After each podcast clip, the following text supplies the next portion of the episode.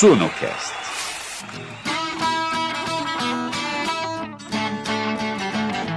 Você que acompanha os canais da Suno está acostumado a ouvir a gente falar de investimentos. Mas aqui no Sunocast, a gente está ampliando esse debate. A gente está aqui para falar de dinheiro. Afinal, para falar de dinheiro, não precisa ser especialista, não precisa ser analista CNPI, não precisa ser nada. Todo mundo tem uma relação com o dinheiro, ele faz parte da minha e da sua vida. E hoje a gente vai falar com o rosto bem conhecido aqui da Suno, nosso professor Baroni, nosso especialista de fundos imobiliários. Mas sem ficar falando de fundos imobiliários, a gente vai entender o Baroni, a relação dele com o dinheiro, a carreira dele mais um monte de dúvidas que eu tô louquinho para tirar. Professor Baroni, Baroni, bem-vindo. Obrigado, Greg. Obrigado aí pelo, pelo novo canal Sonocast, né? Acho que dá... Não, não canal, é um, é um, é um produto, é um produto mesmo. mesmo. ou seja, uma... E você é uma exceção aqui no Sonocast. Sério? Porque o nosso objetivo é falar com pessoas improváveis para falar sobre grana, porque a gente não está falando sobre investimento necessariamente. A gente está falando sobre dinheiro.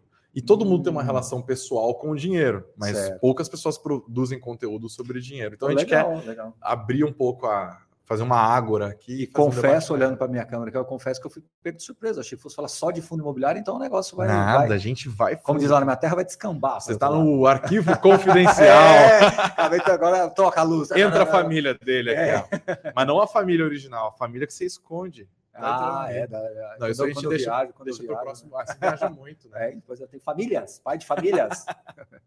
o Barone, Sim. você tem nome ou é só Barone mesmo? Pois é, eu, eu, quase acho que eu não tenho nome. Então vou revelar. Meu nome é Marcos, né? E é só Marcos Baroni. Então Sério? era super fácil encontrar, tipo assim, lista de vestibular. Hoje em Sim. dia é tudo internet, mas antigamente era uma lista que eles pregavam. Jus Brasil acha muita coisa também? Não sei, pode ser, quem sabe. Então eu achava rápido Marcos Baroni, que era o um nome menorzinho, né? Uhum. E é isso. E, e... Mas Marcos praticamente só dentro de casa, assim. Sim. A maioria das pessoas realmente é Baroni. Sua família não chama de professor, né? Não chama de professor, Barone todo mundo. E a, a, curiosidade, né? Para, para, para, para, curiosidade total. Meu apelido de infância é Kiko. Kiko? Kiko, porque a minha irmã, mais velha que eu, eu tenho duas irmãs são mais velhas que eu. Uma chama Valesca, uma chama Karen e a outra Valesca. Hum. E aí, meu pai chamava ela de Keka. E aí, eu, muito pequenininho, queria meio que copiar e copiou Kiko, e ficou Kiko e Keka. Ah, e acabou ficando isso e. Eu acho que a gente podia mudar o nome do canal para professor, professor Kiko, Kiko. Né? Já tem o Kiko, inclusive um grande abraço para o é Kiko é lá de Palmas, é né? Dicionário do investidor, um abraço. Então, assim, eu até já contei essa história para ele. Já. Então vai ser Barone mesmo. Vou fica no Barone, fica no, no Barone. No Barone aqui. É. E da onde de Goiás que você é? Só para a gente entender o seu personagem. Escrever uma matéria aqui, tô entendendo quem você é. Eu sou de uma cidade chamada Little Hills. Little Hills, é. Morrinhos. Alguns, é, aí, cara, esperto, entendeu? Então é uma cidade do interior chamada Morrinhos, uhum. que tem o melhor sorvete do mundo lá, sorvete de creme rusco, é um sorvete de creme com pedaços de goiabada. É o melhor sorvete Caraca, do planeta, do planeta. eu sou maluco por goiabada, cara. Exatamente. Maluco. Delicioso o sorvete, é uma coisa extraordinária. E, bom, tem outras coisas lá também de bom. Saí de lá muito criança, mas gosto muito de vez em quando vou lá. Infelizmente, eu não tenho parentes lá porque a minha família é do interior de São Paulo, né? Um pouquinho de Minas, interior de São Paulo. Qual então, meu pai passou num concurso do Banco do Brasil na década de 60 e tá. acabou indo para lá, então a nossa família, assim, núcleo familiar mesmo foi de lá, mas logo depois nós viemos para Goiânia, mas aí não tivemos parentes, primos, tudo, não tem nada lá. Então sempre eu vou, às vezes eu vou para Caldas Novas, passo por lá, tomo uhum. sorvete, vejo alguns amigos ali. Uma cidade muito bacana, muito legal e, e eu gosto de falar disso porque eu acho que é, é, é bom você lembrar da sua raiz, né? Total. você veio. Então, total. é Qual é o interior de São Paulo que sua família? Meu pai de Barretos tá. e minha mãe de Frutal, que é Minas, mas é bem pertinho a cidade. E logo também ela foi para Barretos, Sim. aí lá eles namoraram, casaram. São cara do interior do R puxado, né? Do R puxado. Então Então somos dois aqui. Eu sou Piracicabano, é. né? Então, então tá tudo Piracicaba. Mas eu não puxo muito R, cara. Essa é, é tristeza. É porta, né? É, então porta, verde, é, vermelho. É. Abraço para Piracicaba. é igual aquela história, né? Me dá dois pastéis. De dois quê? De carne, né? Dois pastéis de carne. Exatamente. É isso aí. Bruni, é, você falou que seu pai era funcionário do Banco do Brasil, isso, certo? Isso. Mas ele era economista? Como não, não, não. Ele passou um concurso jovem e aí deram algumas opções de cidade para ele. E assim, parece que a, a, mais próxima de Barretos, né? Eu não sei, vou saber precisar, mas deve ser de Morrinhos a Barretos, não é tão longe. Deve ser alguma coisa ali de 350 a 400 quilômetros enfim, aí minhas irmãs nasceram, eu também nasci, né? E, enfim, e aí ficamos até quando as minhas irmãs precisaram de um estudo um pouco melhor, né? Segundo grau, tudo aí onde ele optou então por vir para Goiânia. Entendi. E como que você foi para. Você é formado em. Na área de computação. computação. Exatamente. E aí, muito. Assim, Você sempre foi nerd, então. Você sabe que não? Você sabe que Sério? não? Sério, eu tenho cara, jeito, andar de nerd, mas não, não fui. Eu até brinco muito, eu falo que eu não sou um cara inteligente. Isso eu tô falando de verdade. Não, de verdade. As pessoas acham que eu tô brincando. Momento falsa modéstia. Não, de verdade. Eu sou um cara disciplinado e focado. Uhum. Entendeu? Eu tenho um amigo de verdade, chama Vilmar, um amigo de infância. Ele é inteligente. Ele é aquele que não estudava e tirava nota boa. Eu, se eu não estudasse, eu tirava nota ruim. Sim. Entendeu? Então tinha que estudar mesmo. E, e- e- então essa história foi: eu comecei a, a formei em computação. Um dos meus primeiros trabalhos foi numa empresa que era como se fosse uma Não, o que que credenciada. De que ano que a gente está falando? Nós estamos falando de 96 para 97, 8 ali. Ah, já tinha o Windows. Então, é isso que eu te falar. Um dos primeiros trabalhos que eu tive foi numa empresa que era como se fosse uma subsidiária da Microsoft. É uma empresa autorizada a dar treinamentos para a Microsoft. É, Eu era presidente da comissão de formatura. E na época, é, eu organizei um evento, que era praxe organizar um evento para você arrecadar dinheiro para a sua formatura. Então, você vendia camiseta, rifa, era comum isso. Hoje é diferente, né? E é, é, eu organizei um evento, olha que ideia que eu tive, olha que bacana, isso poucas pessoas sabem. Eu organizei um evento onde eu levei um cara da Apple, que me foge o nome dele, eu acho que é Rodolfo, não sei nem o paradeiro do Rodolfo, era o cara que mais entendia de Apple em Goiânia. E levei um pessoal da Microsoft dessa empresa, que quem foi lá, salvo engano, Jorge. Um abraço para o Jorge. Jorge, última vez eu tive até um contato rápido com ele, foi até legal. E olha que bacana, eu coloquei o, o, o cara da Apple para fazer a primeira parte do evento, o cara da Microsoft para fazer a segunda parte do evento, e fiquei dois dias, juro que isso é verdade, baixando o trailer do Titanic para passar no intervalo. Por quê? Porque na faculdade os alunos saíam do evento e não voltavam. Trailer, é verdade, o Titanic Aí- é de 97, Aí era eu- o ano. Eu peguei e consegui levar o, o, o pessoal, consegui manter o pessoal. Porque eu falei assim: olha, não vão embora, pedi para o cerimonial avisar, porque no intervalo nós vamos passar o trailer do Titanic. Porque não tinha YouTube, smartphone, ninguém saiu, o evento bombou, gente no chão. Foi super descontraído. E o cara do Windows foi fazer o pré-lançamento do Windows 98. Por isso, por, isso que, por isso que me motivou a contar essa história. Porque Sim. você falou, ah, já tinha o Windows. Era o pré-lançamento do Windows 98. Então, Titanic, pré-lançamento do Windows 98, e o cara da Apple dando um show, porque o Apple. Evento maravilhoso. Macintosh- Maravilhoso. Bom, por que, que eu estou contando essa história? Porque acabou o evento, semana seguinte, tal, tal, tal, o pessoal dessa empresa da Microsoft me ligou e falou assim: olha, o pessoal gostou demais de você. Um jovem querendo fazer um, fez um negócio tão grandioso assim. Você não quer vir aqui fazer um teste? E eu fui fazer um teste, passei. E aí lá tinha uma política de quando você tirava a certificação, você ia Mas eles gostaram para você fazer o quê? Ué, um menino de 17 anos de idade desenvolto naquele negócio ali, e eles acharam que eu tinha um potencial. Para fazer o quê? Da aula lá, Ah, para dar aula. para dar aula lá, entendeu? E- Achei que era uma vaga de promotor. Não, era Você a- organizou o evento. Não, era aula. Não, mas é porque eu tinha presença com os alunos. Eles Sim. viram que eu, com 17 anos, tinha um certo controle, porque eu, eu com 17, os outros também, 17, era tudo. Imagina, é- é- Sim, porque no você evento eu estudava à tem noite. cara, jeito, fede a nerd, mas tem comunicação, né? Eu acho que esse é um dos Exato. maiores diferenciais do que você faz hoje, né? Exato. Eu consigo prender as pessoas é, naquilo que eu estou falando. E aí, o que, que aconteceu? Eu fui, passei nesse teste e comecei é, é, muito cedo. E aí, logo depois, eu formei. Só que eu percebia que a computação clássica, aquela programação, banco de dados, não era muito o que eu queria. E aí teve uma oportunidade de eu dar uma aula de uma, de um- de um- de uma ferramenta que era voltada mais para gestão de projetos. E eu comecei a estudar gestão de projetos e eu percebi que eu sou muito melhor lidando com pessoas do que com máquina. Uhum. Pronto. Aí, eu, aí, aí, aí, aí foi. Aí a vida foi indo. Aí eu dava aula no Sistema S, Senac, aquelas coisas, de aula em faculdade. Mas era aula de computação mesmo. Então, mas com esse perfil também de, de gestão de projetos, etc. E eu gostava muito dessa parte de comunicação, de marketing, de como é, como é que você Mas leva o seu isso. foco até então não era dinheiro. Não, eu sempre tive uma relação com dinheiro desde os 16 anos, é, é, juntando um pouquinho que eu trabalhava ali. Entendeu? Mas era um lance seu Pô. ou era algo que a sua família te Não, não. Meu pai era bancário, mas não era uma coisa assim tão do núcleo familiar. Não, não tinha isso. Era Uhum. coisa minha mesmo. Eu juntava meu dinheirinho ali, aí foi indo para poupança. Você, você veio de uma família que era uma família classe, classe média baixa. Uhum. Classe média baixa. Meu avô era barbeiro, minha Qual avó. era o carro que tava no garagem? Você lembra? Carro da infância? Olha, para falar a verdade para você, carros que me chamou a atenção foi Del Rey. Não. Minha mãe tinha uma Marajó. Ah, depois meu pai comprou Opala. E o que mais Aí me chamou a atenção? melhorada. Então, é, meu, meu, o meu pai era funcionário do Banco do Brasil, ah, nessa época. Não, não era isso. Nessa época, o funcionário do Brasil, Banco do Brasil realmente tinha um certo status. Então a gente, meu pai sai de classe de média né? baixa, isso, e entra ah, no média média, isso. Mas é o média média. Então o meu pai nos conseguiu dar a estabilidade que a gente precisava. Então Sim. nunca teve luxo nenhum, nenhum, nenhum, nenhum, zero. Não vivi zero de luxo. Mas Viagens para exterior, nada, nada, nada disso. Então a gente conseguia fazer férias que vinha aqui para São Paulo, ficávamos num apartamentozinho pequeno que meu pai conseguiu comprar lá e aí aquilo ali ficou sendo para a gente passar as férias sempre ali. Então, apartamento pequeno mesmo, praticamente quarto, sala e um, um, um, um uma cozinhazinha Você ali. Você pra praia, né?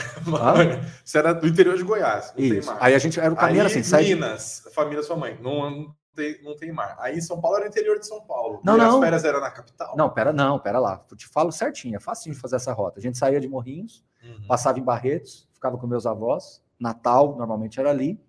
E aí íamos para a direção São Paulo, que aí normalmente meu pai visitava minha tia, a gente, né, no caso, meu pai, a gente visitava minha tia, que mora em São Paulo, capital, e andávamos mais um pouquinho em São José dos Campos, que era o irmão da minha mãe, que é outro tio meu. Uhum. E aí já andava mais 150 quilômetros, chegava em Ubatuba, que era onde a gente ah, passou a vida entendi. toda. Então essa foi a minha rota Sim. durante toda a minha infância e adolescência. Aí depois aí vai, aí começa a trabalhar. Aí... Mas você se sente de onde? Quando você fala minha cidade, meu lugar, o que, que te vem à cabeça? Ah, não, é Goiânia, né? Não, não. Nativo, eu sempre vou falar que foi de Morrinhos, mas eu saí de lá com sete anos. Então eu nunca vou esquecer a, a minha origem. É mas é Goiânia, com certeza. Nunca fui para Goiânia, sabia? Então, é uma cidade muito legal, muito legal mesmo. Acho que a cidade, assim, que ela carrega características do interior, então aquela história de num raio de um quilômetro você faz tudo a pé. Sim. E tem tudo que você precisa. Então você tem, poxa, vou falar aqui, um, um hospital de neurologia referência, você tem restaurantes excelentes, você tem shoppings excelentes, você tem é, todas as marcas que você precisa excelentes, você tem clínicas de, de, de diagnóstico excelentes, né? É, talvez numa coisa muito ultra especializada, talvez você vai precisar deslocar. Mas nunca precisei, por exemplo, de fazer um atendimento médico com um filho meu e não conseguir resolver. E você nunca pensou em mudar para São Paulo? Já pensei, já cheguei à conclusão que não. Isso é fato. no começo da Suno, mas sim, mas hoje eles entenderam Era que não Thiago, há. Né?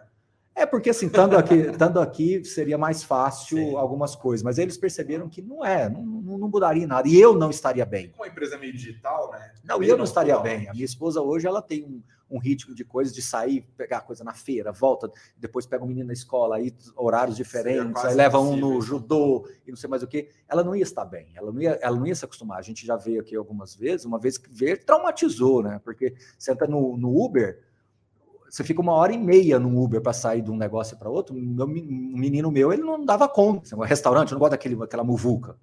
Eu gosto de poder conversar. Então, você vai num restaurante que você para conversar tem que gritar. Então, eu nunca gostei de boate, nunca gostei de show. Sabe, esses eventos assim, muito pula, pula e fica pulando, nunca gostei. Sabe, aqueles pula, baile, pula, é, pula, baile de formatura, tá aquela muvuca o povo pulando, eu tô normalmente tá lá, na atrás, com dois, três caras conversando, que fica. Aí o cara vai dançar um pouco, depois volta e conversa mais um pouco. Sempre foi assim, entendeu?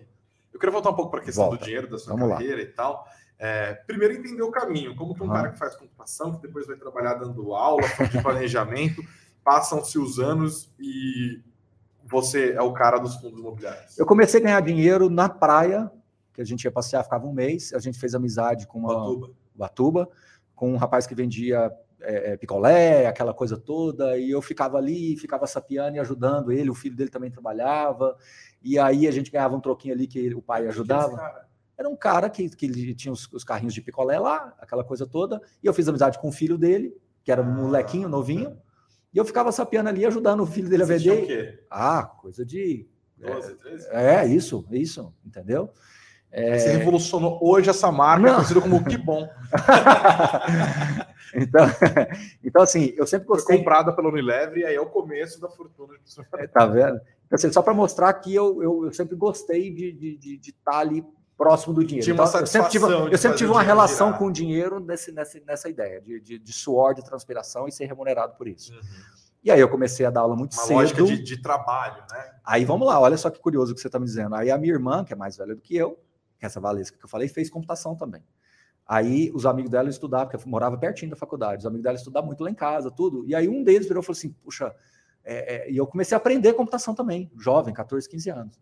E aí ele precisava dar umas aulinhas. Antigamente era muito comum, Greg, é, é, as aulinhas de computação assim, cursinho de informática. Sim, eu lembro. Muito comum isso. Eu e vivia ele... ganhando, ganhando bolsa na Poli Brasil. Eu exclusivamente ganhava. Isso, então tinha muitas dessas escolinhas de bairro, né? Sim. E aí... Que era para ligar computador. Era, Excel, era, Word, era, era. Fazer sabe... capa de trabalho. Isso, exatamente. Eu, eu comecei... também. Aí esses amigos da minha, amiga da minha irmã, tinha um que, que ele, ele não estava muito ocupado com a negócio de faculdade, entregar TCC, aquelas coisas, e eu comecei a dar uma aula no lugar dele. E aí, aí veio o negócio da faculdade, agora vou voltar na, na, história da faculdade que eu contei agora há uhum. pouco. Aí entrei na faculdade, fui monitor da faculdade do laboratório, tinha contato com todos os professores. E fala que não é nerd. E aí fui indo. Não, mas é, é, é por isso que eu falei que eu dava, me dava bem com as pessoas. Sim. O monitor ele tem que se dar bem com as pessoas. Então, eu foi, foi indo. Comecei, a, a, aí entrei lá na, na, nessa empresa de, de, de, de, de computação e fui indo e fui indo. E comecei a dar aula e não parei mais. Foi uma época que eu dava aula em cinco lugares diferentes. Então, eu nunca ganhei muito. Mas trabalhou muito. Mas trabalhei muito e tinha recorrência. Professor, professor que não tem preguiça de dar aula, ele não fica sem emprego. Quem é professor sabe o que eu estou falando. Porque é a classe que você tem que fazer com paixão. Nossa, eu adoraria ter você como professor, Eu tenho certeza. Você tem cara daquele professor que todo Isso. mundo gosta, que fala: caramba, eu já, é difícil esse negócio aqui, mas eu entendi. E eu tinha muito aluno que não gostava e que passava a gostar depois que tinha aula comigo. É, porque, porque você coloca o coração ali na ponta da, da chuteira, né? Sim. E aí, aí... Todo aluno, todo, todo, você deve ter isso também, né? Óbvio. Todo mundo tem um professor que marca, um ou vários, né, em diferentes áreas, que faz esse milagre de, putz, não era para mim e eu passei a entender e isso mudou a minha vida. Conta uma coisa bem particular. Tinha um aluno que ele não conseguia falar em público. Uhum. Chamava Marcos, inclusive. Depois eu encontrei a mãe dele numa loja do Walmart, lá em Goiânia, que depois não é mais Walmart, mudou o nome. E a mãe dele agradeceu, conversou, foi muito legal. E eu coloquei e falei assim: você vai dar conta. Como que você, você vai dar conta? Nós vamos, nós vamos romper isso em você. E eu fazia ele apresentar os trabalhos tudo, e ele ficava com vergonha, e eu falava, e é assim. E aí depois eu entendi o que, que eu fiz. Eu rompi esse medo que ele tinha, só que eu, eu, eu, eu, eu enfrentei ele. Ou seja, eu, eu de igual para igual, ele tinha essa capacidade técnica e eu enfrentava ele. E esse confronto ele fez, ele cresceu. Eu não o diminuí, pelo contrário, eu enfrentava com argumentos e fazia ele expor aquilo ali. Tirou 10 no TCC. Caramba. Tirou 10 no TCC. Eu lembro certinho, é, assim, do dia e de, dele falando, da, da, da, segurança que ele passou a ter. Então, eu sempre fui disso. Por exemplo, eu tive aluno deficiente é, auditivo né? E tinha sempre o tradutor de Libras comigo na sala de aula. Eu fazia piada para ele se sentir dentro da piada. Então, no meio da aula, eu fazia questão do rapaz da, da, da, da Libras traduzir a piada para ele, para ele se envolver naquilo ali. Entendeu? E quando ele foi apresentar o trabalho, ele tinha a opção de não apresentar, eu quis que ele apresentasse. Eu fazia ele apresentar. Então, assim, alunos que chegavam cansados, que trabalhavam o dia inteiro, dava aula à noite, cara pai de família, às vezes chegava cansado, ele era o cara que eu brincava. Porque se eu deixasse ele no cantinho dele cansado, por melhor que fosse a aula, então ele era o exemplo da aula, ele era a, a exposição ali do dia. Sim. Eu nunca, não me lembro, dava aula. E foi aí que foi surgindo é. o professor Baroni. Então, mas sendo bem sincero com você, o professor Baroni surgiu daí, mas quando veio a Suno, já era professor pronto. Isso acabou ganhando e como uma que veio a Suno? Acho que essa história é boa. Tá, vamos lá. Então, assim, é, é, então eu dava muita aula, tinha muito esse envolvimento. É, sempre eu gostei dessa, dessa, dessa questão de, de trazer o aluno para a aula, de fazer com que ele se, fizesse parte daquilo ali. Eu sempre falei que a aula é professor, é o conteúdo, é o aluno, é a instituição, mas se você coloca as pessoas na frente, você dá uma aula embaixo de uma árvore e todo mundo vai adorar. Entendeu? Então eu, eu sempre gostei desse, desse, desse, desse formato. Quando veio a Suno, que era uma, uma mesa do tamanho disso aqui, a Suno era, era uma mesa dessa. Mas o que, que era isso? O Thiago Aí, começou. O Thiago, o Thiago, o Thiago, ele falou em grupos de WhatsApp que a gente participava junto que ele estava com essa proposta de, de, de criar a Suno e aquela coisa toda. E ele pegou e, e me, me, convidou para um evento aqui em São Paulo, que era um, um primeiro evento de fundos imobiliários Você da Sony. já falava de fundos imobiliários. E né? ele me conhecia porque ele me acompanhava de coisas que eu escrevia em, em sites, em blogs. Ele via que o que eu escrevia era diferente do, da, da, da, da média, porque não que era melhor, mas é porque eu tinha uma abordagem diferente, mais construtivista. Eu sempre fui, Greg, na minha vida toda, todas as críticas, todas as reclamações, todos as, as, os, os pleitos que eu tive, todos foram com um tom construtivista. Quando eu vou criticar, por exemplo, um gestor, não é aquela. É, é sempre com o intuito de construir alguma coisa melhor. Toda vez quando eu entro num debate, é para construir alguma coisa melhor. Talvez eu possa errar o tom, porque eu sou um ser humano. Posso errar o tom, errar um pouquinho o foco, errar um pouquinho a direção, pesar demais ou deixar leve demais. Mas sempre, se você olhar a essência, ela é construtivista. Sempre, sempre. E aí o Thiago enxergou valor nisso, viu que tinha algum fundamento, e aí ele me chamou para um evento aqui. Quando ele me chamou para um evento aqui, eu cheguei como convidado e saí quase que como um contratado ali do, do, do processo todo. Ele me contratado ou sócio? Não, não, longe disso ainda. Então ele saiu com uma coisa do tipo, Baroni, escreve um artigo por semana, tal, porque eu estava trabalhando, estava correndo aqui com as coisas em, Goi em Goiânia, né? E aí é, é, é, é ele, ele veio então com essa proposta de escrever um artigo. Quando as pessoas viram ali que eu estava envolvido com o projeto da Suno, o pessoal gostava do meu trabalho. Mas começou... ele já falou, ele fez uma proposta, assim, ó, eu quero que você seja o cara dos FIIs aqui da Suno. No comecinho, comecinho não, era escreve um artigo. Tá. Escreve um artigo e pronto. Aí depois, a, a, aí sim, ele, ele, ele começou a me dar mais responsabilidades, aí eu comecei a entrar, aí sim começou a ser o cara da Suno. Uhum. E o Thiago, ele tem uma grande vantagem, é, que é realmente confiar no trabalho das pessoas. Né? Eu acho que esse é um ponto importante, né? E aí, quando ele confia realmente no trabalho comigo na de fato, aquilo ali vai ganhando muita, muita, é, muita, muita tração, aí vai explodindo tudo, aí foi o crescimento da Suno todo, e eu fui me dedicando, e aí eu fui diminuindo sala de aula. Diminuindo sala de aula. Então, hoje, por exemplo, hoje, que eu digo hoje mesmo, 2022, é, eu praticamente fechei um ciclo de sala de aula na pós-graduação, e estou agora só com a disciplina de fato de fundos imobiliários. Então, toda essa parte de, de, de gestão. Onde você dá aula? É numa instituição chamada IPOG. Eu dei aula em Unip, dei aula em Sistema S, Senac, dei aula Faculdades Objetivo, Unifam uhum. e algumas outras aí. Mas hoje mas você virou IPOG. sócio da Sono, certo? Certo. Então, aí, aí a sociedade veio. Né, Ou seja, estou entrevistando o chefe. Imagina. É o pessoal que sabe que Olha a enrascada que Não, essa empresa. É, é só você perguntar para quem está aqui há muito tempo. Posso é pedir aumento para você? Pode, eu só vou pedir para alguém falar com você. Ah, entendeu eu, como funciona? É sócio, esse esquema. Eu sou o melhor sócio do mundo. Eu sou aquele sócio que eu estou atuando para fazer a coisa gerar valor, entendeu? Eu não fico Sim, no, no dia a dia, ah, faz isso, tudo, porque se eu não tiver o foco naquilo que eu me proponho a fazer, eu, eu vou para o lado administrativo e aí a Sim. coisa se perde. Eu Sim. vou olhar números, né? Economiza aqui, gasta ali, aí eu não quero. Eu quero fazer o, o, trabalho que eu me, me é, propus uma equipe, fazer. um conselho para tocar isso aí também. Né? Exatamente. Até que em 2018 foi onde eu virei para o Thiago e falei, Thiago, ou vai ou racha. Né? Eu fiquei um ano. O que, que era aí? O que, que era rachar? Então, eu fiquei um ano, eu fiquei um ano é, batendo é, é, é escanteio e correndo para cabecear, né? Então, aí um ano depois eu falei, Thiago, eu, eu não dou conta mais de fazer tudo que a gente precisa fazer e dar aula de manhã e à noite na faculdade, por exemplo. E ainda no fim de semana viajando para dar aula de pós-graduação. Como que é? é a Suviane Spanucana, né? Aí, exatamente, a Suviane Spanucana. Aí ele pegou e falou assim: não, você vai ficar mesmo, e assim, as condições são essas. A gente resolveu isso muito rápido, que ele sabia o que ele queria, que ele precisava, e eu também queria. Entendeu? E aí a gente. Como funcionam essas, essas circunstâncias? Hum. Você chega e pede um valor, claro que a gente está falando aqui da nossa empresa, mas serve para qualquer outro contexto. Uhum. Você já tinha um valor em mente? Eu vim para São Paulo, sete horas da manhã, eu estava na porta da casa dele, nós descemos para tomar um café numa padaria perto da casa dele. Uhum. Eu tomando um café preto e ele comendo um lanche lá, um pão com alguma coisa lá. Eu falei, Tiago, eu sei aonde isso tudo pode chegar. Eu tenho um valor na minha cabeça que é X, que é referente a todas as, as, as minhas, as minhas receitas contra as minhas despesas ali eu não estou aqui para tirar sangue de pedra, mas se não for em cima desse ponto de partida, uhum. eu não consigo, Tiago, porque eu tenho família, tenho dois filhos, eu tenho que voltar para casa e falar alguma coisa. Ele falou: não, tá bom. É isso. Ah.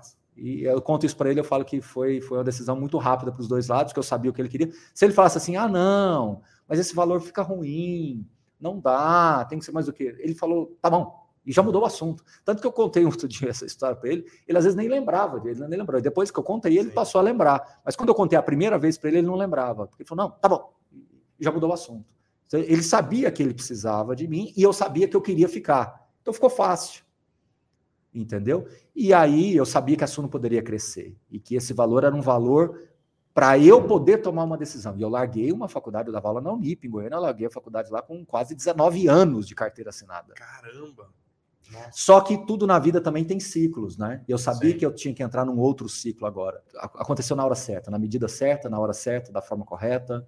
Hoje eu tenho meu espaço aqui, eu lido muito bem com as pessoas aqui, eu lido muito bem é, com o meu público. Eu acho que a gente conquista um público devagar e sempre.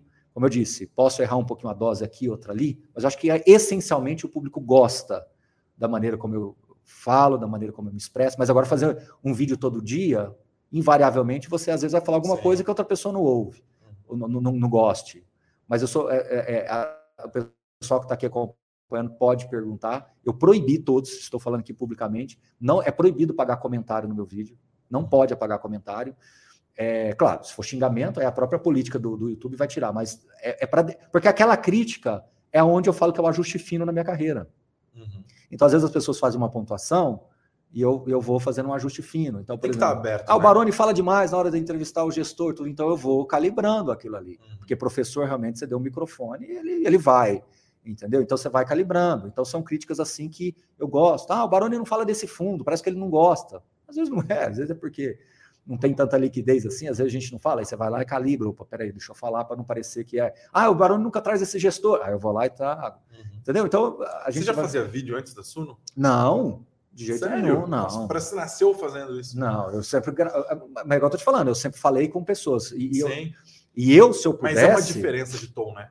É. Falar numa live e falar numa aula. Eu, particularmente, se eu pudesse, se fosse possível isso, eu preferiria só fazer lives com alguém assistindo. Uhum. Ah, mas, eu não, mas não teria como, porque você fazer olhando para a câmera é estranho, porque você não está vendo a, a- a reação da pessoa do lado de lá. Sim. Então, até o pessoal brinca. Agora você pegou a essência do Barone, é quando tem alguma interação que eu subo o tom de voz. Às vezes tem live que eu faço que eu sou convidado. Quando eu sou convidado, eu acho bom demais, principalmente se for outro canal. Aí eu sento a borracha mesmo. Por quê? Porque ali é, é- é- é- você está tirando a melhor, a essência que você pode, igual você está aqui comigo. Uhum. Você está tirando a essência minha de fato, sem mais nem menos. O que eu te falei, você pergunta o que você quiser, porque você vai tirar a essência de fato. No meu canal, acho que eu não daria conta de fazer isso que eu estou fazendo. Uhum. Porque você vai fazendo o seu papel jornalístico, você vai comendo pelas beiradas e chega onde você quer. Sim. Tá? Naturalmente você faz isso, tá no seu DNA, Imagina, no seu isso. desinteressadamente. assim. Mas é isso. O Agora... salário do Barone agora. vai- Não, brincadeira. Virou aquela coisa assim. Mas eu queria voltar para essa questão, não do salário, Vai. obviamente, né? É, mas assim, você é um cara que. A Suno está completando cinco anos, né? A gente está gastando, a gente está gravando isso aqui no comecinho de fevereiro. Uhum, É, no meu comecinho aqui na Suno, eu fui tentando identificar uhum, né, as, as key faces, assim, né? E você claramente é uma delas. Você é o cara do fundo imobiliário, mas logo percebi que você é o cara do fundo imobiliário, não só da Suno, mas você é uma referência do- dos fundos imobiliários geral, no YouTube, assim. Não sei se você é o maior que fala sobre isso, mas seguramente é um dos maiores, ou é, uma das referências. Você faz muito conversa com outros caras que não tem ligação nenhuma com a Suno, inclusive. Exato. Então você acaba exercendo um pouco desse papel de liderança. Né? Rolou agora esses dias Uhum. essa confusão da, da, da CVM com o MXRF11 Uhum. e tal, e você ficou ligando para as pessoas e chamando o Uhum. pessoal e guiando o debate. Seu canal virou um, um guia importante para isso. Todo esse preâmbulo para dizer: você é assuno, mas você também dialoga fora desse universo, né? E tipo, não rolam propostas para você sair, para ver para outro, pra outro canal, para outra empresa e tal? Como que você enxerga a sua carreira Uhum. e como que ela se vincula à Suno? Já, já pegando o seu gancho do Kairos, inclusive. Sim, rolam propostas e eu sou muito respeitoso ao negá-las, entendeu? Muito respeitoso. Nunca falei aquele não seco, sempre expliquei o porquê do não. Esse é o primeiro ponto, Sim. tá? Isso que você está falando é uma das coisas mais importantes e, eu, e a Suno sabe disso. Se não for para ser assim, eu não fico. Eu tenho que ter essa liberdade para trazer opiniões diferentes, que sejam de canais concorrentes, porque eu não enxergo como concorrentes. No meu canal eu falo que não tem assunto proibido. Pode, quem quiser ir, pode me chamar que vai. Se tiver uma, uma, uma, uma questão completamente divergente, vai falar. E eu desafio quem está ouvindo aqui. Nunca aconteceu de eu falar, não, eu quero falar isso, Baroni, eu, eu posso. Nunca aconteceu. Pode, pode achar aí e, e- revirar, não vai ter. E não vai ter, porque se acontecer isso um dia, eu saio. porque aí para mim não serve. Então eu posso levar alguém que tem uma visão diferente, que tem até um produto, vamos chamar de concorrente, se é que eu posso dizer assim, porque a Suno me deu essa liberdade desde o começo, ela não tirou e não vai tirar, porque ela sabe que é onde está a minha linha vermelha, não é nem amarela. Uhum. Porque eu acho que essa é a única coisa que eu posso levar para o meu público. Porque eu, eu tenho comigo, se eu quero, se eu quero ir rápido, eu vou sozinho. Existe muita forma de eu sair do meu canal de 155 mil, lá, 150 mil seguidores e ir para 500 mil. É só eu começar a falar os dois melhores fundos para comprar, esse é o melhor, esse vai não sei mais o quê, e, e tretar com não sei quem, e, não sei, criar confusão e não sei mais o quê. Eu vou chegar no 500 mil, eu vou rápido. Agora eu quero ir longe. Para eu ir longe, eu tenho que ir junto. O que eu não gosto de fazer, não falar, muitas vezes é coisa minha. Eu não gosto, ah, os três melhores fundos para comprar não sei aonde, isso que aquilo, tal, tal, tal. Eu nunca gostei muito disso. E eu vou explicar por que eu nunca gostei muito disso. Porque eu, como professor raiz mesmo, se eu faço isso, eu crio um cordão umbilical e uma referência com as pessoas que elas são muito frágeis. A partir do momento que eu construo conhecimento na vida dela e construo uma relação de confiança do ponto de vista de interpretação, de perfil, de produto, e ensino essa pessoa a enxergar aquilo que serve para ela, eu construo uma relação de longuíssimo prazo. Ensinar para autonomia. Se eu falo, compra esse fundo porque ele vai ser o melhor para 2022 e esse fundo der certo, todo mundo vai me colocar lá no pedestal. Se der errado, aí sim eu atraio haters, eu uhum. atraio pessoas que vão querer é, desconstruir tudo aquilo que eu fiz. Se eu mostro para as pessoas como identificar essas oportunidades e saber ir balanceando isso, eu construo uma relação com elas de longuíssimo prazo. Se der certo, poxa, que bacana. Se der mais ou menos certo, que legal também. E se der errado, ela não vai voltar e querer apontar, ah, é, você que falou, né? Uhum. Porque ela não está terceirizando, eu estou mostrando para ela. Então, se eu falo, olha, eu acho que o fundo imobiliário ele vai caminhar para um viés mais híbrido, você vai ter fundos que vão ter um viés mais híbrido. Para quem sabe ler um pingo é letra ela vai começar a identificar os fundos que estão indo por esse caminho. Olha, eu gosto muito de renda urbana, está indo mais para esse caminho. Esse setor ó, começa a ficar de olho nele, porque eu acho que ele vai ter um potencial de Sim. crescimento. Pronto, eu não preciso falar do fundo A, B, C ou D. Eu acho que essa é uma pegada que a Suno construiu, né? Eu, Exato. Quando eu comecei é. agora, né, poucos meses atrás, eu também tentei puxar mais isso, assim, de explicar é. mesmo. Não é para o cara seguir, até porque o que, eu, o que eu faço é diferente, porque é jornalismo, né? Então uhum. tem um, uma recomendação e tal.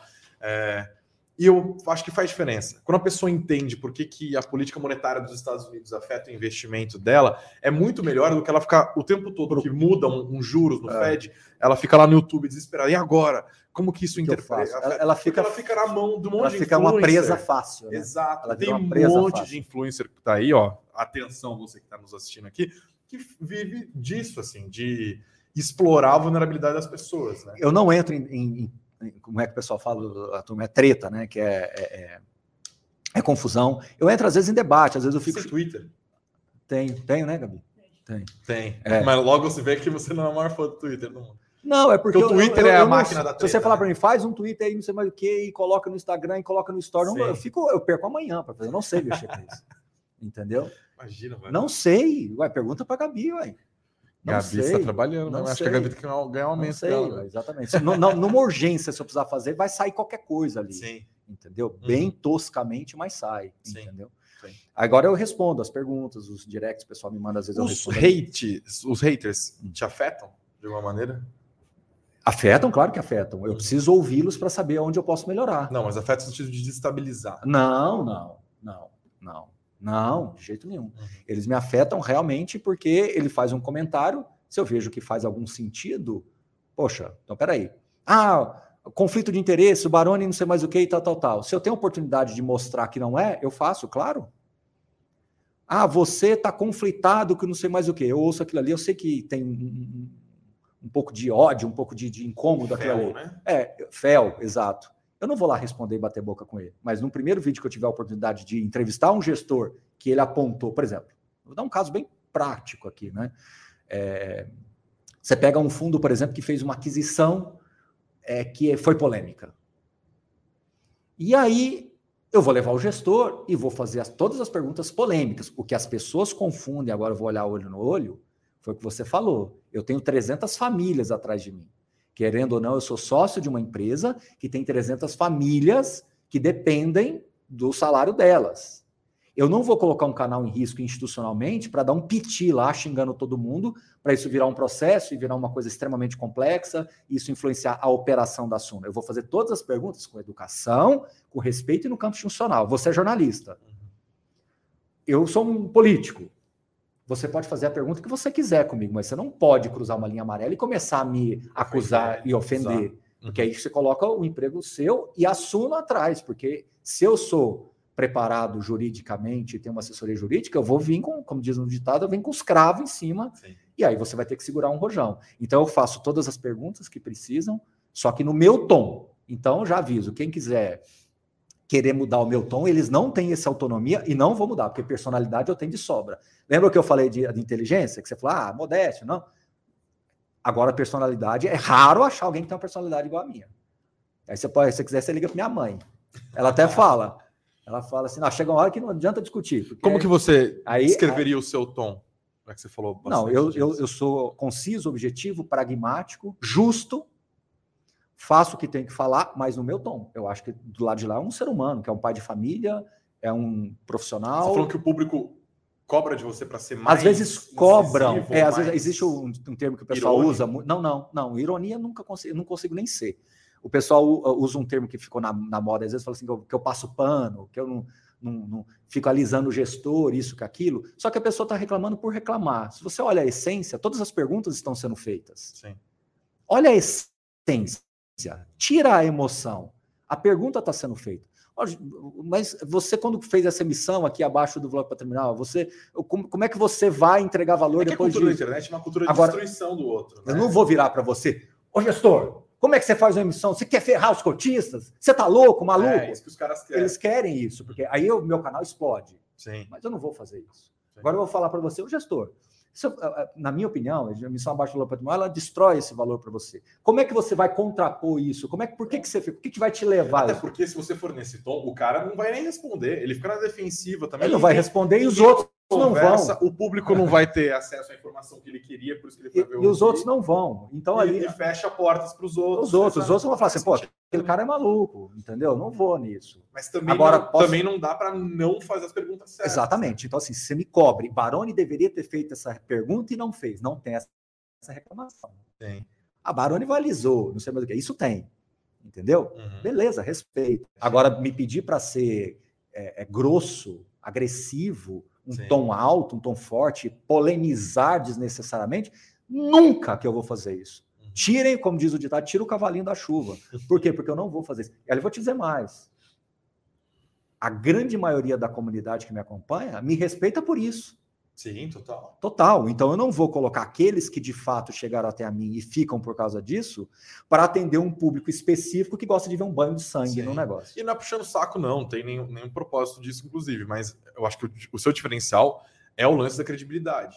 É, ah. o, o, quando o calo aperta, as pessoas elas procuram você não como um guru, né? O que você fala é lei e tal, mas porque a sua opinião realmente importa para os causos, né? Para uhum para as questões que acontecem e tal, e para outras coisas simples mesmo, análise do fundo, aquisição que foi feita e tal. É, e, e, às vezes as pessoas também têm que entender. Credibilidade não se constrói aos berros, né? E as pessoas também têm que entender que a gente tem um dia a dia muito intenso de análise propriamente dita, Sim. de conversa com gestores. Nas é, conversas... Eu ia perguntar isso, inclusive, como que é o bastidor disso? É muito intenso. Pega os papéis e liga para os Pode contar bastidor do bastidor? Bastidor, bastidor do bastidor do bastidor.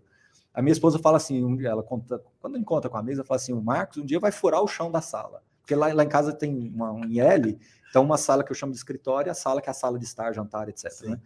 E, e eu, eu não uma consigo. Mansão de 3 não, mil metros quadrados. Imagina. Eu não consigo eh, falar no celular parado. Você fica andando. Fica andando lá nesse escritório para lá e para cá. Então ela fala que um dia eu vou furar o chão da sala, que eu só falo andando.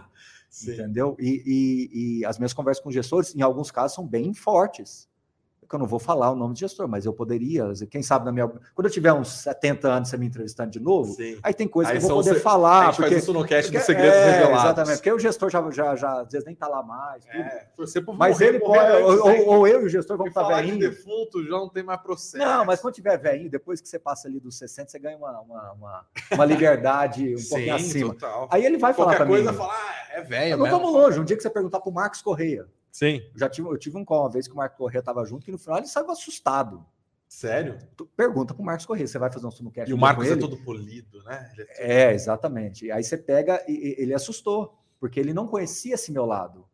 Só que aí quando eu fui fazer a live com o gestor, aí já estamos no campo institucional, tá público, mas eu já tinha resolvido o que eu queria. Mas o que, que é isso aí? Me conta. É que se eu contar o caso eu vou falar. Não, mas não conta o caso, mas é, o, foi o gestor que ligou Não, não, não, não, não, não, ao contrário. É, é, mas rola, não rola? O gestor ligar reclamando? É. Bom, isso é um outro assunto. Daqui a pouquinho eu te respondo. Não, não, tá eu bom. te respondo. A questão mistura aqui. Calma lá. É, o, o, o, Tinha uma questão num fundo que a gente gosta muito, mas ele tinha um calcanharzinho de Aquiles ali, entendeu? E eu queria que o gestor desse um encaminhamento naquilo, porque tava, eu estava sendo para-raio, e eu estava segurando nas costas aquilo que ele deveria fazer. Eu peguei ele e falei, pô, meu amigo, resolve isso daqui, que eu não, não, dou conta de segurar isso aqui. Sim, porque se você recomenda, para o público você está meio responsável. É, exatamente. Então, assim, é, é, vai, vamos, tira o pé da minha janta aqui, porque eu não vou ficar segurando esse negócio para você. Tira o pé da minha janta, é uma expressão maravilhosa. É, o negócio subiu instâncias lá, tudo até que a gente resolveu e demos um encaminhamento nisso daí e tá tudo resolvido. Aí quando você vai para a live, aí você comenta, parabeniza. Eu também não quero ser o dono do negócio. E aí eu transfiro para ele esse louro de ter conseguido, porque eu acho que é o reconhecimento público Sim. dele, é o momento dele, ele que foi. Mas nos bastidores, Greg, o que tem de coisa que a turma vê hoje em relatório, não sei mais o que, que foi eu no, no peito e na raça com o gestor, mas não é uma nem duas. É que eu não gosto de ficar falando, porque não tem sentido eu falar. Sim. Mas o gestor sabe e algumas pessoas de bastidores sabem. Por isso que eu tenho esse respeito mediante os Mas gestores. Por que rola tanta bola fora de gestão de fundos? porque está todo mundo país, aprendendo, cara. cara. Você tem um, a indústria de fundos imobiliários ela começou para valer mesmo em 2017, 18 para cá. Uhum. É jovem. É, é, é, é, que eu falo de é cobertor a curto. A CVM está aprendendo também a regulamentar? É claro que ela tem que aprender. É claro, a, a, a, às vezes você o mercado anda na frente da regulação, depois a regulação vai lá e trava de novo. Geralmente é, um é assim, né? Um, por isso que eu falo. Inventaram que... o primeiro código de trânsito depois do automóvel. é mais ou menos isso, é mais ou menos isso. Então, assim, você vai autorregulando o mercado, vai dando espaço, aí vai vendo até onde vai, faz parte do desenvolvimento. Então, quando a gente faz esses vídeos, essas coisas todas, a gente está ajudando também o órgão regulador a entender para onde a coisa está indo. E uhum. vice-versa. A gente usa o gestor que é o que quem cuida do dinheiro, para mostrar para ele, olha, essa informação que para você é óbvia, eu já falei isso para muitos gestores. Cara, você está no dia a dia do fundo, para você isso é óbvio. Mas para mim, não é, é, pode até ser porque eu tenho uma, uma visão técnica um pouquinho além, mas e para os cotistas. cotistas do fundo aqui que está segurando essa, essa, essa, essa situação? Já fiz isso, ó, Greg, mas não foi uma nem duas, mas foram várias. Mas a pergunta que você fez, gestor ligar reclamando, não esqueci dela. Depende do que você chama de reclamar. Às vezes o gestor fala assim, pô, Baroni... você foi injusto comigo naquele Não, vídeo. não, já acontece às vezes. Fala, pô, Baroni, você falou isso aqui, cara, mas não é bem assim, assado, assado. Eu até falo para eles. Eu falo, se eu excedi o tom, me puxa a orelha. Aí o que, que eu faço? Entendi, então, peço desculpas, te coloco ao vivo na primeira oportunidade, você vai lá e a gente apara essa aresta. Aí, mas não tem. Ô, Greg, presta atenção. A única coisa que eu vou falar para vocês, assim, mas muito claramente. No meu canal não tem assunto proibido. No meu canal não tem é, é, vaidade de um, um pedir desculpa por uma coisa, alguma coisa que eu fiz. Assuntos espinhosos eu tento entrar. Então, assim, a questão é que, infelizmente, do meu lado não tem vaidade, mas às vezes do, da contraparte tem. Ou seja, às vezes tem algumas pessoas que, pra, se ela vem, olha que curioso, e eu mostro que aquilo que era, era muito mais espuma do que fato, ela perde o discurso. Ela perde. Você entendeu onde eu quis sim, chegar? Sim. Você tem uma diferença comigo? Fala que sim, por favor. Sim, um Então vamos lá. Então olha para mim e vamos, vamos acertar a diferença. Vamos lá. Aí a gente acerta a diferença. Uhum. Você perdeu o seu discurso também. Uhum. Sim. Pacificou a situação. Vamos adiante. Pacificar uma sentada, aí perde o discurso e aí como é que fica? Aí... Barone, você está descrevendo um processo e isso me fez pensar assim. Você é muito consciente do seu trabalho, hum. você já mostrou que era consciente desde lá de antes, quando passou o seu preço lá no comecinho para o Thiago, Sim. e depois se tornou sócio, e a Suno agora deu outros passos. Você enxerga que isso pode ser temerário no futuro? Claro. Porque o, o, o influencer, porque você é um influencer também, também. entre outras coisas, né? Uhum. O influencer, se você começa a influenciar a ponto da, de um monte de gente comprar cota de um fundo, ou vender cota de um fundo, é, você vira uma pedra no sapato do gestor, você vira uma pedra no sapato da administradora, a CVM também.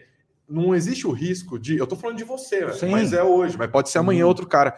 De um cara dos fundos imobiliários ou de qualquer outro mercado, de qualquer segmento do nosso mercado financeiro, se tornar grande demais Por, a ponto de atrapalhar o mercado. por isso que eu sou extremamente cauteloso. Pergunta para o time aqui. Quantas vezes vai fazer o vídeo? Fala, não faço. Pergunta aqui, ó, tá balançando a Como cabeça. assim? Fazer o quê? Faz um vídeo aí, professor, do ticker e tal, não sei o que. Eu Não vou fazer, porque eu fiz semana passada. Ah, não, Sim. mas esse. Não faço, pergunta para ela. Sim. Não faço. Ah, É verdade. Então somos dois. A pessoa do audiovisual Exatamente. odeia a gente. Estamos juntos. então, Não vou fazer isso. é isso. Então, assim, por quê? Porque eles estão pensando com o chapéu da mídia, pensando com o Do chapéu que tá bombando. do né? que, daquilo que é. Está no papel deles, eles Sim. são contratados para isso. Só que eu tenho que ter esse filho. Então, lembra da história do bom senso? Uhum. Eu sei das minhas qualidades. Greg, eu sei do meu tamanho, nem para mais, nem para menos. Então, eu sei das minhas qualidades, sei dos meus defeitos. Mas Bom, quando que você faz jogo de corpo, por assim dizer? Eu tenho um peso. esse- é- porque Ah. esse é um momento, para mim, pelo que você está Hum. escrevendo, você está fazendo jogo de corpo. Que você vê que falta transparência num fundo, na exposição Isso. de algum dado. Hum. Aí você usa o seu peso, a sua influência e o numerão de cotistas daquele fundo que está assistindo você Uhum. para fazer pressão em cima do cara. Exato. Então, você fica o tempo todo tentando estabelecer o que, que é justo, o que, que não é justo. É, só que eu não vou para cima dele, ele sabe o meu tamanho, eu não Uhum. preciso é, é, é, é, é, tirar as armas. Precisa colo... Sim, Não precisa dar uma tirar- carteirada. Não precisa né? dar uma carteirada. Uhum. Por quê? Porque eu vou com jeito. Eu sei lidar com pessoas, Greg. Eu sei lidar com as pessoas. Pode ter alguém que se relacionou comigo que eventualmente não goste, o que é normal, né? Sim. Mas essencialmente eu sei lidar com as pessoas. Eu sei tirar delas aquilo que realmente elas precisam me entregar, sem forçar barra, sem forçar amizade, sem ser agressivo, sem ser. Bárbara, mas você acabou de falar. Não, eu fui, eu fui denso e firme. É diferente de ser agressivo. Você teme uma regulação da CVM para isso? Se eu temo. Uma sentido? regulação da CVM para atuação dos influencers? Não, eu acho que o que precisa é você colocar alguns parâmetros, né? Então, assim, por exemplo, hoje eu sou analista credenciado, e mesmo sendo analista credenciado, eu tomo muitos cuidados naquilo Uhum. que eu falo. O que eu percebo é que às vezes pessoas que não são credenciadas não têm nenhum tipo de cuidado. Não estou querendo dizer quem está certo e Até errado. porque analista credenciado tem código de ética, tem que cumprir um monte Exato, de é isso, que eu- regulamentação. isso, é isso que também às vezes as pessoas entendem. Você acabou lembrando de um ponto importante. Eu não posso nem xingar um gestor ou um concorrente meu, porque eu tenho um código de éti- ética que eu tenho que seguir. Mas o que eu acho que falta um pouquinho, já que a internet cresceu muito, é você criar alguns parâmetros. Não é simples tipo, ah, isso aqui não é recomendação, e aí pá, pá, pá, pá. Como não é? Você é um influencer, você influencia, você Sim. influencia, né? Então eu acho que, que, que é, é difícil. Por que, que é difícil? Porque é, é, aonde está o limite da liberdade de expressão, e onde está o limite da sua opinião, e onde está o limite da regulação, porque nós estamos lidando com o dinheiro das pessoas. Não é fácil, não queria estar na pele dela, mas, por outro lado, dá para você resolver esse problema. Você quer que eu dê a solução? Pô, Realmente, a certificação de CNPI é pesada, é difícil, é cara, é trimestralidade, é cara, não é? Cria algo mais fácil, mais sintético, para a pessoa, pelo menos, ter um órgão que você pode ir lá atrás. Você acompanha o meu raciocínio? conselho de ética, tudo. Você, você cria. Mas qual seria a diferença? Você pega uma? AppMac, você pega uma AppMac, por exemplo, e cria uma- um braço dentro dela que vai regular esse mercado de influências e faz com que eles Hum. façam uma prova bem mais fácil, bem mais sintética, bem mais objetiva, mas pelo menos para criar uma relação com essas pessoas. E que os obriga a seguir um- uma regulamentação. Mínima necessária. Mínima necessária. Então eu acho que dá para resolver, porque eu acho que está muito distante entre o nada e o muito regulado. Sim, total. E aí fica uma coisa difícil. Então você tem uma pessoa que pode falar o que ela quiser, porque ela está protegida pela, pela Constituição, por exemplo, que ela, tem a liberdade de falar o que ela quiser. Só que é uma coisa é falar o que eu quiser do que eu acho do Palmeiras contra o Corinthians. Sim. Outra coisa é você falar de uma coisa que vai influenciar a Sim, tomada assim de como decisão. outra profissão. Você pode achar que, sei lá, sem propaganda nenhuma, que Neusaldina é o melhor remédio do mundo. Você pode achar que Neusaldina cura câncer. Mas você não pode falar isso sem. Porque aí você já, você já impacta uma outra Exato, área. exato. O médico jamais pode falar um negócio desse. né? O médico ele sabe que ele é, está sujeito exato, ao... Exatamente. Entendi o seu, o seu ponto. É exato. Acho importante. Acho É um isso. debate que precisa ser feito. Então, se você coloca alguma coisa, você já resolve o problema. E você cria um conselho. Como eu gostaria de ter esse conselho? Assim? Eu queria fazer parte desse conselho. Uhum. Porque eu acho que a unidade ela é sempre melhor. Sempre. A Sim. unidade ela é melhor. Cada um, eu gosto de ser o seguinte: você, você é um canal de YouTube que fala sobre fundos imobiliários e tem uma linha editorial bem diferente da minha. Eu te chamo lá para o meu canal às vezes. Às vezes. Eu chamo quando você quer ir e quando tem espaço. Né? E quem quiser participar, só me mandar o e-mail que eu falei. Pode participar. Porém, quando você não tem ninguém te observando e você não teme a nada, fica difícil às vezes a gente criar um debate, porque eu estou num tom e você está no outro Sim. completamente diferente. Você está amarrado de um jeito, o cara não tá. Né? Aí fica parecendo que, que você tá, você fica às vezes com um negócio na garganta para falar, mas você não pode falar, Sim. porque senão você estoura toda essa regulamentação que você tem. Quando você traz isso para um outro conselho, você traz isso para um outro regime aqui, e você fala para essa pessoa minimamente se credenciar, você pelo menos né? chama todo mundo numa assembleia e fala: meu amigo. Sim. Daí não dá. Você vai ter alguma sanção do conselho aqui. Porque senão vira a casa da Maria Joana. Manda isso no cast pessoal da CVM. A gente, mas falando sério, é um debate que precisa ser feito. Eu acho, e por isso eu estou tentando. Tá vendo como é que é sempre construtivista? Sim. Eu estou criticando a CVM, não estou tentando ajudá-la também, uhum. junto da APMEC, etc. Porque se você coloca uma regulamentação mínima para essas pessoas e fala: olha, quer fazer vídeo sobre investimento, sobre análise e separar bem o que é educação financeira e bem o que é análise específica. É, é danoso, né? A gente está no meio de uma pandemia e uma das coisas que, por exemplo, as redes sociais foram obrigadas a fazer é, sei lá, começar a derrubar vídeo de gente que é anti-vacina, de que, que espalha desinformação que eles entendem que vai causar um prejuízo para a sociedade, né? Uhum. No momento em que o planeta inteiro está lutando contra um vírus. Mas é, aconselhamento ou vídeos ou conteúdo sobre finanças também, né? Um conteúdo errado, um conteúdo desinformacional causa um prejuízo monstruoso na vida das claro, pessoas. Claro, por quê? Porque as pessoas se espelham ali. Sim. Entendeu? Eu sempre Só que as redes sociais têm um conselho de medicina para se espelhar, eles têm regulação. Agora, e, e aí eles falam: ah, beleza, o cara tá falando que a vacina não funciona, eu tenho um amparo é, técnico para falar, não, isso não pode ser prejudicial com política pública, eu derrubo o vídeo. Uhum. Agora, se o cara fizer um vídeo falando uma mentira que vai causar um prejuízo financeiro gigantesco, eles não têm um amparo para fazer isso. Baroni, eu queria pontuar uma coisa importante, que acho que também foi um dos chacoalhões é, do seu canal mesmo nos últimos tempos, né, e uhum. da, da, empresa como um todo, que foi o lance da XP. Como que foi? É claro que tem coisas que você pode falar, coisas que você não pode falar, mas eu quero extrair ao máximo do que você pode falar claro. em termos de bastidores, assim. Uhum. É, você falou agora há pouco sobre como a sua independência é importante, como uhum. ter uma linha vermelha desde o começo, uhum. né? Isso foi reafirmado agora? Houve necessidade disso? Como que você soube primeiro dessas negociações? Eu quero o seu relato. Tá, vamos lá. É, com absoluta certeza, tudo que eu falar aqui, ainda assim terão pessoas que vão acreditar que não, mas tem uma ah, vírgula mas... depois. Então eu vou falar é, é, mais olhando para a câmera se responsabilizar é, por tudo, né? É, o, que, o que acontece é o seguinte: a, a, a Suno tem várias unidades de negócio, né? sites, é, Suno Notícias, tem várias unidades de negócio.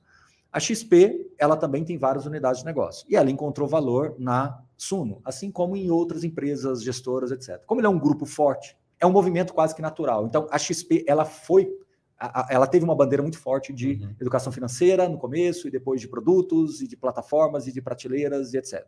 Ok. Então, ela entra dentro da Suno como uma unidade de negócio.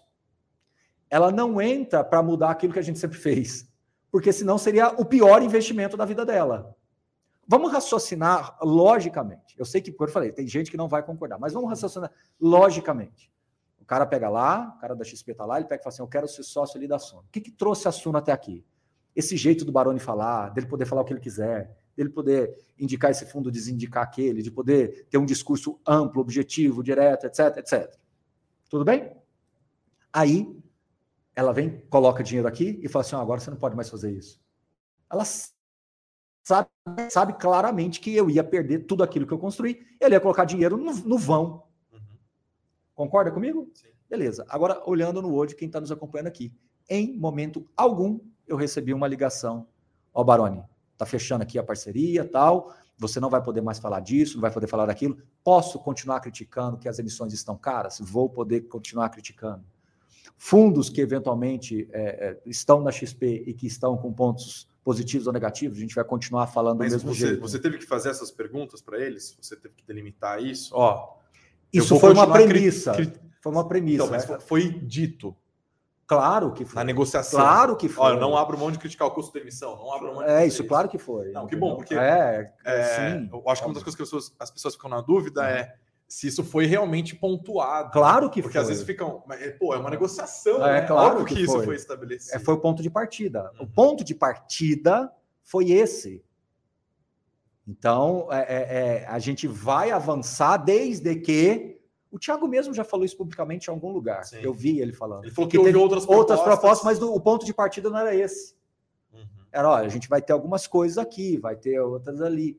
Aí não avança. Então esse foi o ponto de partida. Ponto final. Não tem mais nada a colocar. Agora, como é que eu falo isso para vocês? Estou falando. Vocês acreditam? Sim, ótimo. Não acredita? A única forma que eu tenho é mostrando no dia a dia. É só você voltar, quando já deve ter um mês o um anúncio da parceria. Foi dia 4 de janeiro, né? É, um mês. Vamos falar em grandes números aqui, um mês. Volta nos vídeos e vê se teve alguma mudança. Volta nos relatórios e vê se tem alguma mudança. Né? Existe um pensamento muito simples, e me perdoe, não sabe exatamente quem foi, mas eu falo o seguinte: para quem acredita, nenhuma palavra é necessária. E para quem não acredita, nenhuma palavra é possível. Vou repetir: para quem acredita, nenhuma palavra é necessária. Então, se você acredita em mim, eu nem precisaria falar que eu vou continuar sendo independente. Uhum. E para quem não acredita, o que eu te falar não vai mudar. Sim, então, sim. então assim, é, é, compreensível é, o temor das pessoas. É claro que é. É claro que é. Foi um movimento muito importante. Mas mesmo no questionamento, é, mesmo na, na, dúvida, é. tem má fé e tem boa fé. Né? Não, eu acho que assim, as pessoas tinham, alguns tinham que se preocupar mesmo. Sim, faz claro. parte. O cara assinou, aquela preocupação é natural. Mas é só o tempo para dizer se é, é, é, vamos ou não. Então, assim, Barone, você vai, a XP fez uma emissão cara, você vai colocar lá no relatório uma ressalva que a emissão foi cara? Eu já estou falando antemão que eu colocar. Pronto. Quer mais independência do que essa? O que mais você quer que eu fale? Ah, tem é, problema lá no MXRF. Tem, tem, alguns problemas que eu acho que tem. O que, que você mais que você quer que eu fale? Agora, você quer que eu xingue? Entendeu? Aí voltamos naquela história. É, sabe, é, é só. Tem, tem um movimento, né, Barone, que conforme você vai se tornando grande, e conforme entra um, um grande grupo financeiro na história, tem muita gente que vai ganhar também batendo nisso. Né? Porque afinal, sempre há espaço para alguém se vender como outsider, em qualquer mercado. É. A ideia de, ah, eu, eu não estou com os outros e tal. E eu já vi, tem os, os seus críticos também que ficam, adoram falar, não citam nomes, né? Mas uhum. fica naquela de, ah, de analista marqueteiro. O é, cara tá ligado no vendido, grupo, não sei mais o quê. O cara vendido e tal. É. Você acha que tem necessidade de responder isso? Responder com o, o, próximo vídeo, com o próximo relatório. O que eu fico chateado às vezes é a pessoa estar tá falando uma coisa sem ser um assinante, sem ter lido, uhum. sem ter visto o vídeo, ou tá ali só para colocar o comentário. Então, assim, o que eu falei para os meninos, não apaguem, deixe, porque se eu apagar, ele, aí que talvez ele vai fortalecer, porque vai achar, mas é só o tempo. E aí é discernimento também. Não, como eu te falei, para quem acredita, nenhuma palavra é necessária, para quem não acredita, nenhuma palavra é possível. Então, para essa pessoa também vai chegar uma hora que ela ou ela cansa ou ela se convence. Entendeu? Eu não, eu não tenho eu não posso te dar mais aquilo até onde eu consigo chegar. Então, se eu tiver que falar de um fundo, falar mal de algum fundo da XP, eu vou falar mal de algum fundo da XP, respeitando a XP como parceira, como Até gestora, etc. Exato. Ó, fez fez Exato. Esse caso do MXRF é é clássico, né? Clássico. Porque a, a, gestora é a XP a e a administradora é o BTG. Que entende. Isso é para você ver. Isso é para você ver, porque são núcleos de negócio. Sim. A administradora do BTG, a XP Vista, que é. As pessoas às vezes têm uma dificuldade de entender que são unidades de negócio. E, e por regulamentação, elas têm que ter o seu grau de independência. Sim. Uhum. O, o Tiago sabe que, como é, founder da, da Suna, ele não vai poder me ligar aqui e falar aí, olha, é para fazer isso com o fundo da XP, porque eu reuni com os caras aqui. Se ele fizer isso, é o começo do fim da minha relação com ele. Você acha que ele vai ser imaturo de colocar um negócio desse tamanho a perder? Porque ele me conhece. Uhum. Ele sabe até onde ele pode ir. Ele não vai fazer isso. E a XP não vai fazer isso com ele, que ele sabe que vai chegar aqui. Então, percebe que é uma triangulação? Então, você tem que eh, trabalhar em cima disso. Agora. É, é... Você teve uns, uns entreveros com o Thiago? Faz parte, imagina, né? Vamos definir entrever, assim, discussão. É, é Passou é... de 50 decibéis. Não, não. A gente, às, vezes, às vezes a, gente, a gente debate sobre uma interpretação de alguma coisa. Entendeu? Então, assim. Mas é, é algo de administração da empresa ou é algo não, técnico? Não, não. Administração da empresa nunca discuti com ele, não. Nem, nem quero. Uhum. Não, eu confio nele, ele entende isso.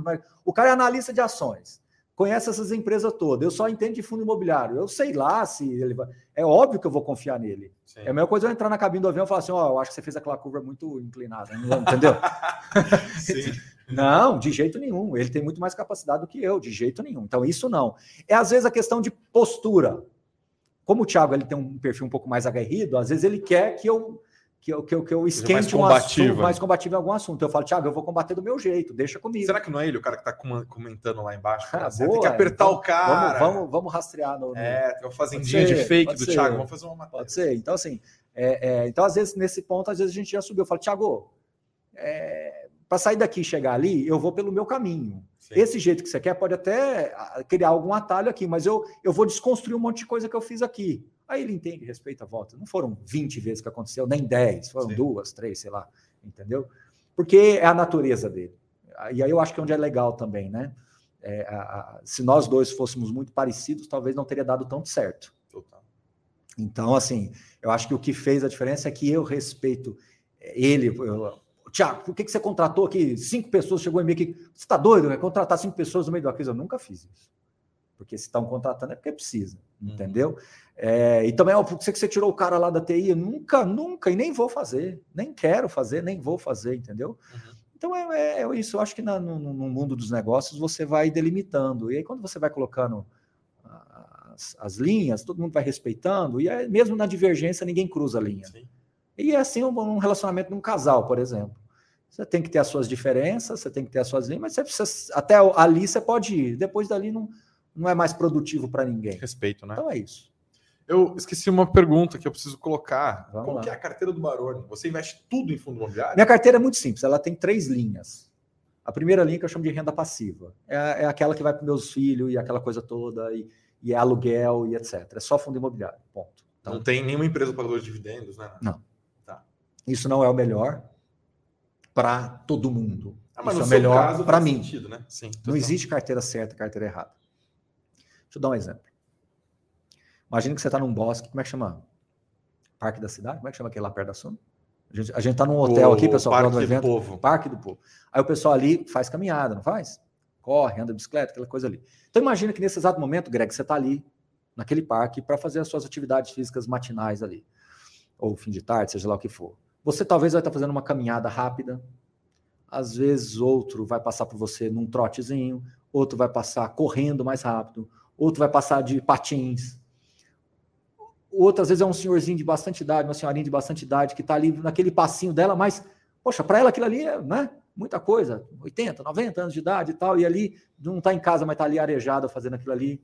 Ali, às vezes, pode alguém estar tá, tá treinando para um Ironman que ele vai participar lá em Florianópolis, Sim. ou às vezes é um cara que é um maratonista mesmo ali passando. Não sei. Ali não é você contra alguém, ali é você contra você.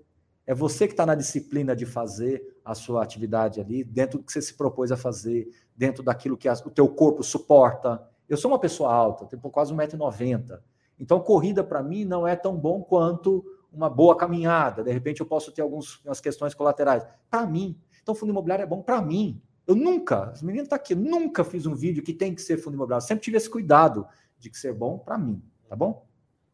Minha carteira tem 80, 85%. É, mas você usa essa renda passiva para reinvestir ou Isso, você constrói uma poupança? Não, não, eu vou eu, é para reinvestir, certo? Ah, então, sacanagem. Reinvestir. É. Aí eu tenho uma outra linha na minha planilha que chama-se reserva. Eu nunca tive essa ideia de, ah, isso é reserva de emergência, dando nome para reserva. Eu sei que tem muitas pessoas de educação separam, financeira, né? mas eu acho que elas estão certas, porque elas estão lidando com um público que, que realmente precisa. Isso. Claro. Então elas estão então, no tem papel que ter reserva delas. de investimento, é... reserva de, de oportunidade, ah, reserva de emergência. Não sei o que, eles estão no, do sonho, daquele negócio, né? esse aqui é a reserva para eu comprar meu carro, sabe aquelas coisas. Sim. Estão certos no papel deles, eles estão corretíssimos. Mas eu chamo de reserva, que é mais ou menos aí 10, 12% do meu patrimônio líquido. Então, tá lá. Essa reserva vai ser útil para quê? Não sei. E tá onde essa reserva? LCI, LCA, tá. Super... Não está em poupança. Não está em poupança. E eu tenho uma outra que eu chamo de caixa, que flutua aí de 1, 2 até 5% do meu patrimônio, que esse é o CDBzão lá, 100% lá, que eu busco 100% CDI, né? Que eu busco na hora que eu quiser. Então agora, é apareceu uma oportunidade que eu quero comprar, então eu vou comprar aqui agora e daqui dois dias eu baixo dessa aplicação, que é o dinheiro do caixa, que eu chamo, é um caixa remunerado. É para o tiro curto ali, entendeu? Uhum. Que é para. Então, o dinheiro da, da, que, que vem dos dividendos, dos rendimentos dos fundos imobiliários, às vezes ele sobe para esse caixa. Ah. E aí, dali dois, três dias, apareceu a oportunidade, eu vou lá e pumba. Seus filhos têm noção do que você faz? O maior já tem mais. O maior já tem mais, bem mais. Entendeu? perguntar, o que, que seu pai faz da vida? Não, ele. Ele, ele fala que o dele é youtuber? Às vezes fala também, mas ele, mas ele já tem bem mais noção. Assim. Uhum. Um pequenininho, sete anos, não. Mas não Mas ele já entende o que é fundo imobiliário e tal. O, o, o pequenininho me pegou de surpresa esses dias. Acho que ele estava rolando alguma coisa, apareceu. É Eds que fala? Como é que chama propaganda lá? É. E apareceu uma coisa minha lá que vocês filmaram comigo. Pai, ele veio falando, pai, tanto que você tá famoso aqui, ó. Foi abrir um vídeo do, desses ah, youtubers lá. É, Benjamin. Benjamin. O Enzo é o mais velho tá. e o Benjamin é o mais novo. Bom, é, então é isso. Então, a, a, a, eu, a minha carteira é desse jeito, pronto. Uhum. Para as pessoas se dividir desse jeito, eu já acho que é um bom começo. O Baroni, você é um cara quando... que, que tem dinheiro, você não é multimilionário, mas você é um cara que tem dinheiro. Você não se permite nenhuma extravagância? Do... O meu celular. É um, é um Redmi, Redmi, é. Redmi Note 8. Paguei mil e poucos reais nele, mil e cinquenta, mil e cem. Meu celular é mais caro. Já tem uns quatro. Meu é um Galaxy. Já deve ter uns S20. três anos e ele e ele sumiu o negócio da tela, que era o botão que tinha estragado. 150 reais, o cara voltou a funcionar, tá beleza, a bateria dura para acabar. Caramba. Isso aqui eu só uso quando eu venho para São Paulo que eu viajo. Fora isso, eu não Mas uso. Mas você, você. Não tem roupa, não tem roupa de marca. Você julga a pessoa que. Claro que não. Entende isso como importante? Claro que não. Cada um é cada um, claro que não. Claro que não. Então, assim, realmente eu não tenho uma Porque roupa tem gente que faz isso, fala, ah, o cara tá com iPhone novo. Realmente eu não tenho E aí tem os malucos do investimento, de, mas por que você comprou um iPhone se você poderia ter comprado um Motorola de 2012? Cara, eu tenho uma brincadeira, eu tenho uma brincadeira lá em casa, isso é de verdade, é uma brincadeira uhum. que a gente faz lá. Eu brinco com a minha esposa, eu falei assim, ó, não me manda embora, não. Porque se você me mandar embora, não dá tempo pra você pensar. Porque eu junto as minhas coisas para ir embora é, muito rápido, assim porque eu não tenho, eu não tenho nada assim dessas coisas assim. Eu sou, ah, mas você é minimalista? Não, é porque realmente eu não preciso. Então, assim, sapato, eu não preciso ter quatro, três. Eu preciso um para ir para casamento. Agora, um pouco me chama para casamento, não está tendo por causa da pandemia. Então, um sapato um pouco melhor. Tem esses, esse tipo, esses sapatinhos assim que eu gosto. Eu tava pensando em casar e chamar o Baroni um para ser padrinho, não, mas ele vai me dar um liquidificador. Não, não, não, não, não, não, é assim. Não. Eu queria uma coifa de aço escovado, uma coisa assim. Não, você me chamar, a única coisa que eu tenho que fazer é alugar um terno, porque eu não tenho um terno para o seu casamento. Para, cara. Não tem, pô. Então a gente tem que fazer um outro programa aqui na sua, tá que é um, que é um extreme makeover do Barone. Levar você não. Na Oscar Freire e comprar umas roupas e fazer um programa muito Peraí, vamos fazer o seguinte: pergunta para Gabi qual que é o presente que eu gosto de ganhar. Pergunta para ela. Chocolate. Chocolate. o público sabe disso? Sabe, da que o é. Relógio suíço e ele queria ganhar um chocolate. O Marcos queria um relógio suíço e você queria. Se você, você falar assim, foi uma coisa que eu descobri logo no começo vou, da Sunas. Lá, eu vou conhecer o Baroni pessoalmente. Eu preciso dar um presente de aniversário dele. Será que eu dou uma camisa? Cara, essas camisas que apertam, hoje essas camisas boas, aquelas que apertam, tudo. Sim. Você me deu uma caixa de chocolate, não precisa ser caixa de chocolate de marca, que é esse sabor que você nem sabe pode falar o nome. Pode ser Lacta, pode ser Nestlé. Rapaz. Garoto. Rapaz, soufflé. soufflé. Não precisa. Ela tá aqui pergunta. Mas até chocolate vagabundo, não é hidrogenado. Não, não, aí também não, entendeu? entendeu? Mas é ao leite. É... Ao leite. Se você cacau, você gosta de mais me... amargo? eu é? vou num restaurante, por exemplo, eu vou comer uma sobremesa, um negócio, tudo. Rapaz, eu como um petit gâteau assim, ó. Para mim, a melhor coisa, não preciso de nada. Eu não sei, eu não tomo um, uma bebida cara, eu não, não, uhum. bebo, né? Então não tem essa. Você não bebe? Não, água com gás só que eu gosto. Eu gosto de um pouquinho de refrigerante, sim, um negócio é água com gás. Eu nunca vou ter dinheiro. Eu, então, gosto, assim, eu gosto de assim, gastar em celular, eu gosto de roupa, eu gosto de. Essa foi a melhor parte de do. Petit do... gâteau. Esse vai ser o podcast. Acabou Ixi. o podcast, acabou. A gente pode encerrar o podcast. Entendeu? Então, tô precisando aprender. Mas mais. eu respeito, porque assim, é, é, é, o jeito da pessoa, é o que te faz bem. Agora, Barone, o que, que te dá valor? É eu poder, numa terça tarde, virar para essa daqui e falar assim: ó, não me pede vídeo, não me dá sossego o que eu tinha de postar aqui do relatório do radar eu já postei. Já foi. E eu vou numa terça-feira à tarde com os meninos para ver um filme, um Homem-Aranha, e depois tomar uma casquinha do McDonald's lá, aquela coisa. Isso para mim é o que tem valor. Você gosta de ser pai? Para mim, pega, se você pegar o meu, meu, meu, minha, minha, minha fita do casamento, na fita do casamento, o padre. Transforma isso em DVD. Ah, é DVD, é que eu falei fita. Ah, tá. Aí, aí o, o, padre, o padre pergunta quando ele fala lá, tem uma hora lá que ele fala, e, e aí eu falo sobre isso, né, não sei o que, se cuidar, eu pego e falo, eu falo uma palavra que evidencia que o que eu queria era realmente ter filho. Ele fala assim, você promete, não sei mais o que, tudo eu falo muito, eu falo bastante, eu não falo sim, eu falo acima do sim, né? É evidência, eu não lembro a palavra, minha esposa que vai lembrar melhor, mas é isso. Então, para mim, ser pai é a, a, É o emprego número um ali. Não, isso não tenho dúvida. Eu falo até muito para minha esposa, eu falo assim, olha, é, eu não consigo me enxergar mais fora desse, desse ambiente. Dá trabalho para caramba. moleque não quer trocar de roupa, não quer escovar dente, aí não sei mais o que. São dois moleques ainda, né? É, aí vai pro, pro, aí não quer ir pra praça, aí vai pra praça, aí não quer voltar da praça, entendeu? E sabe? Então, assim, não Isso é. eles não estão na adolescência é, ainda, é né? O mais velho tá Aí vamos sair para almoçar, aí o outro não quer, porque marcou com o outro, não sei o quê. E vem mais baroninho aí ou dois também? Não, não. A minha, a minha esposa, ela, ela sempre teve gravidez de risco, né? Então eu falo que foram dois presentes de Deus mesmo, porque eles. O primeiro, então, foi, foi bem difícil, foi uma gravidez bem intensa. Então hoje já passou também, tem 43, 44 anos de idade. É, é, eu acho que agora o risco seria muito maior, seria até Sim. imprudente. Aí veio a Nina, né? A história da Nina, você sabe? Eu não fui nunca. A Nina é a nossa cachorrinha. A gente ganhou ela, ela é doada, ela tinha uma família. A família. É vira-lata? Não, é uma, uma, uma, uma. Como é que chama? Shih Tzu. É Shih Tzu. Uhum. E aí a família não estava tendo mais condição de, de cuidar ali, não de financeira, condição mesmo, porque cachorrinho dá trabalho, né? Assim, Uhum.